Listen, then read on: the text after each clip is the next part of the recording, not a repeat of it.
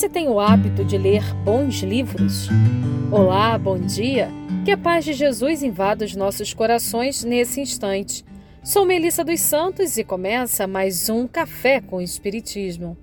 Estamos no último capítulo do livro Pai Nosso, escrito pelo espírito Meimei através da psicografia de Chico Xavier. Meimei nos explicou o significado de cada trecho da oração que Jesus nos ensinou.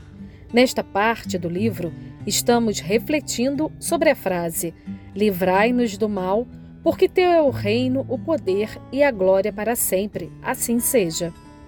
No texto de hoje, Meimei vai nos trazer reflexões sobre a importância de um amigo querido que muitas vezes negligenciamos: o livro.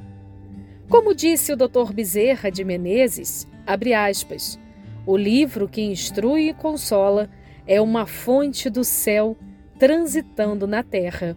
Fecha aspas.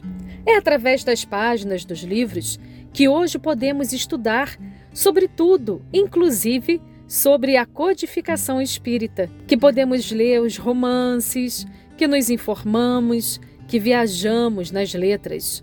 O livro é um excelente instrumento que, quando bem utilizado, pode nos ajudar no processo de autoconhecimento e evolução.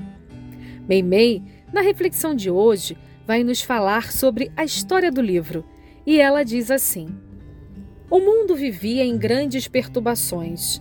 As criaturas andavam empenhadas em conflitos constantes, assemelhando-se aos animais ferozes quando em luta violenta.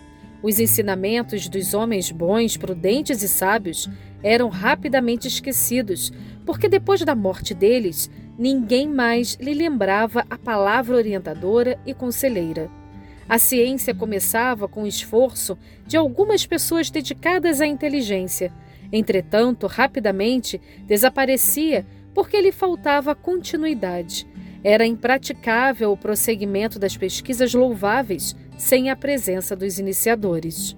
Por isso, o povo, como que sem luz, recaía sempre nos grandes erros, dominado pela ignorância e pela miséria.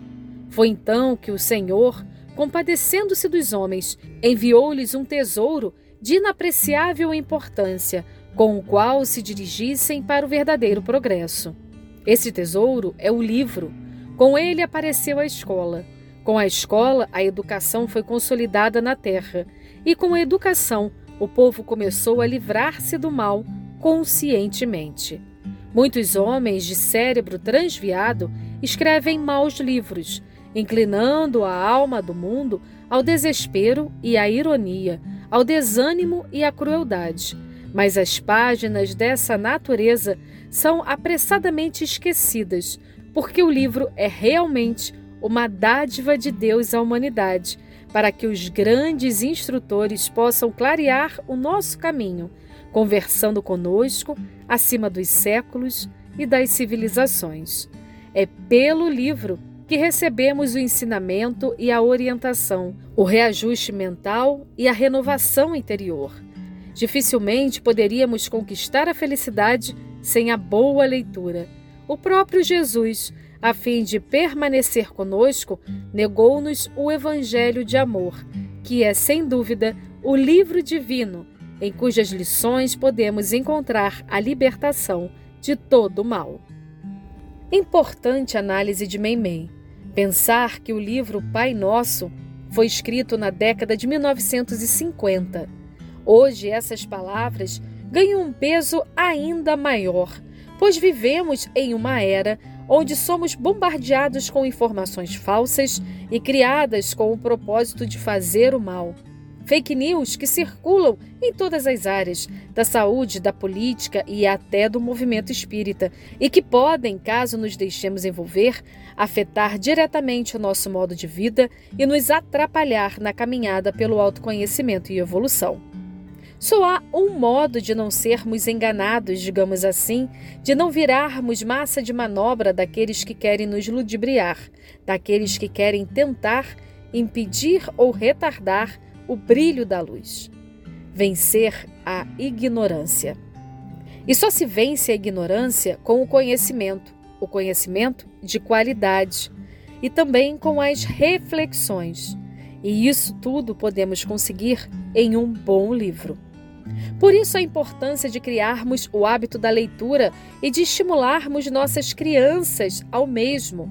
Um bom livro é sempre um bom companheiro. Como escreveu Nina Aroeira, jornalista e poetisa, aspas, o livro edificante é o templo do espírito, onde os grandes instrutores do passado se comunicam com os aprendizes do presente para que se façam os mestres do futuro.